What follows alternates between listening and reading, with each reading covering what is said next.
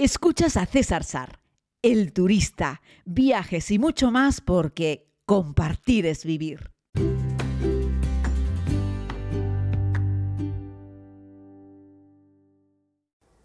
Saludos a todos y a todas, querida comunidad. Les hago este podcast. Saben que acabo de regresar de, Irán, me voy eh, a Roma, pero eh, pasé un frío terrible en el avión, ¿no? Bueno, en los aviones que he tomado, sobre todo en el vuelo nocturno entre Siraz y Estambul y luego ya eh, justo después del amanecer en el vuelo entre Estambul y España, ¿no?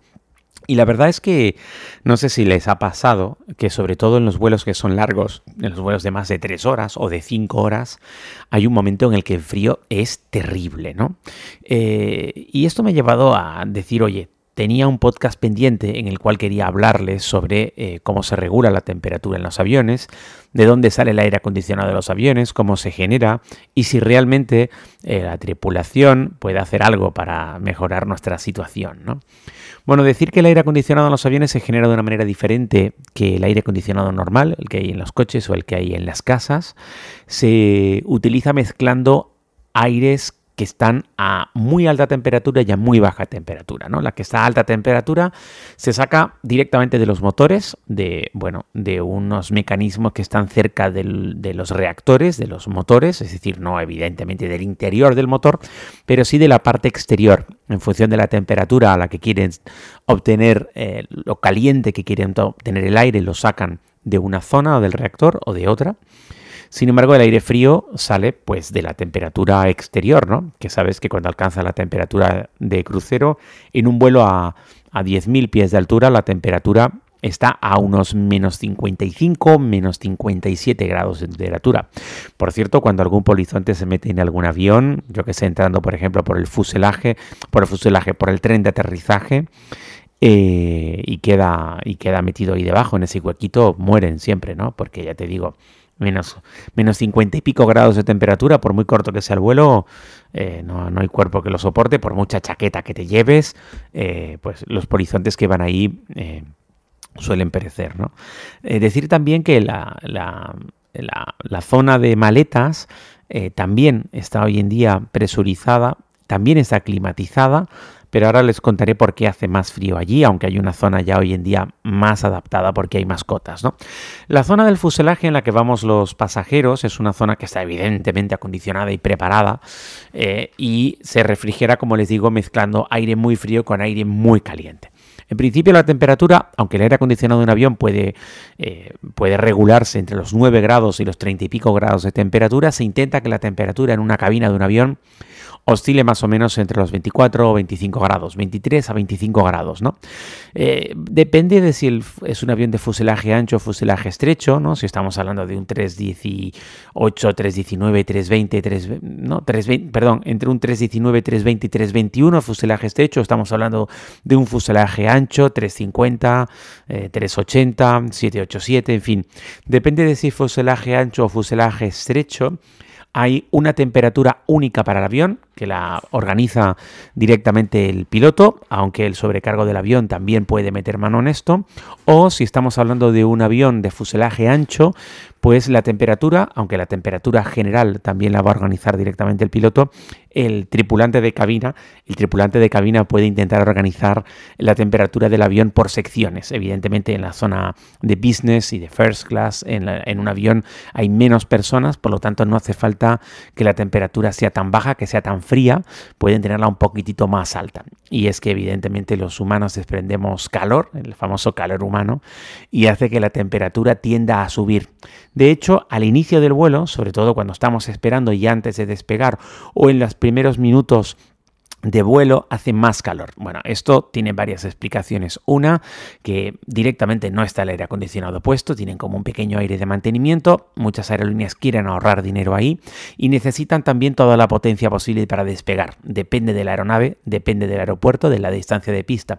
Esto lo puedes percibir también cuando el avión entra en cabecera de pista para despegar. Puedes notar si hay más presión con respecto a la potencia de los motores En aeropuertos pequeñitos con pistas más cortas necesitan más potencia porque tienen que despegar con menos distancia y muchas aerolíneas hasta que no alcanzan la, altura de crucero no arrancan realmente el aire acondicionado.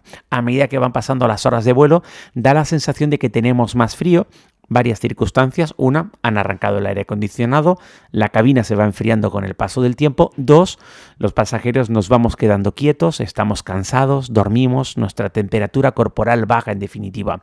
Aunque, aunque la temperatura de la cabina se mantenga a los mismos 24 grados, nuestra sensación térmica va disminuyendo.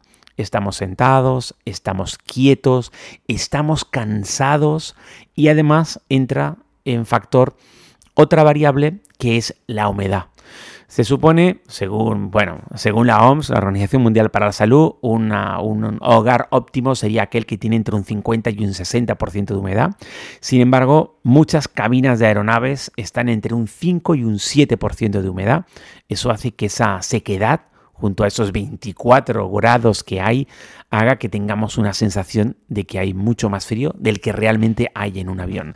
De ahí que en cuanto podamos en un vuelo de 5, 7 o más horas, pidamos una manta. De hecho, muchas aerolíneas en vuelos de medio y largo recorrido dan a sus pasajeros esa típica mantita que viene incluida incluso en la clase turista precisamente para que te protejas de esa sensación térmica, porque igualmente ya les digo, si tú sacas un termómetro y lo colocas allí, verás que en teoría hay 24 grados de temperatura, pero sin embargo estamos todos calados del frío. Decirte que en los aviones de fuselaje estrecho, cuando la gente pide por favor a la tripulación de cabina que si puede eh, subir el aire o bajar el aire, generalmente te dicen vamos a hacer lo posible, voy a hablar con el comandante. El comandante es el único que puede variar la temperatura en un avión de fuselaje estrecho, pero ya te digo que a veces en un avión de fuselaje ancho lo percibes perfectamente en los A350, en los A380. Si te paseas de adelante hacia atrás, descubrirás que hay una diferencia térmica de unos cuantos grados en algunas ocasiones. Y es que en ese caso, normalmente el aire caliente tiende a irse a la parte de atrás, por eso cuando vas en una 350, en una 380 y te toca, yo que sé, de la fila 45 para atrás, tienes más calorcito que si vas en la parte de delante. Es como podríamos decir con el aire acondicionado normal en una oficina, eh, ya sabéis, el aire frío tiende a bajar, el aire caliente sube, por eso cuando estás, por ejemplo, en un hostel y duermes en la litera de arriba, siempre hace más calor que en la parte de abajo, ¿verdad? Por eso los aires acondicionados se colocan en el techo eh, para que vaya cayendo el aire frío y se supone que el aire caliente sube. En los aviones, aunque el aire recircula de arriba hacia abajo, es decir, hace como, como un loop, la realidad es que el aire caliente tiende a... Eh, acumularse en la parte trasera en la parte trasera del avión y básicamente Hoy en día todos los aviones de corto y medio recorrido no enchufan el aire acondicionado hasta que no ha alcanzado la temperatura de crucero y en general no da tiempo del todo a que el avión se enfríe. Si ocurre esto, ya te digo, en los vuelos de medio y largo recorrido. En cualquier caso, queridos amigos y amigas, lo importante es llevarse una rebequita, una, un poquito de abrigo, eh, pues para intentar estar un poco más confortable en los vuelos. Un día podríamos hablar también, si les parece, sobre qué ropa llevar para volar hace ya muchos años la gente se ponía guapa, ¿no? Parecía que iba casi que a misa o que iba a una fiesta de cumpleaños cuando volaba en avión, porque era un gran acontecimiento social volar en avión. Eso ha cambiado. Hoy en día se ha democratizado la aviación, prácticamente todo el mundo puede subirse a un avión. Es de las pocas cosas que en poco más de un siglo han bajado radicalmente de precio, desde que allá por, eh, por principios de los años 20 comenzasen los vuelos comerciales transoceánicos entre América y Europa hasta nuestros días, las cosas han cambiado mucho, a mejor, prácticamente todo el mundo puede volar, pero eso sí, volamos en peores condiciones, entre comillas, pero también es cierto que volar es mucho más económico. Espero que haya sido de interés este ratito. Gracias por escuchar. Volveremos con más, si te parece, mañana. Pero esta historia ya tendré la oportunidad de contártela desde la increíble y sensacional Roma, posiblemente la ciudad más interesante del planeta.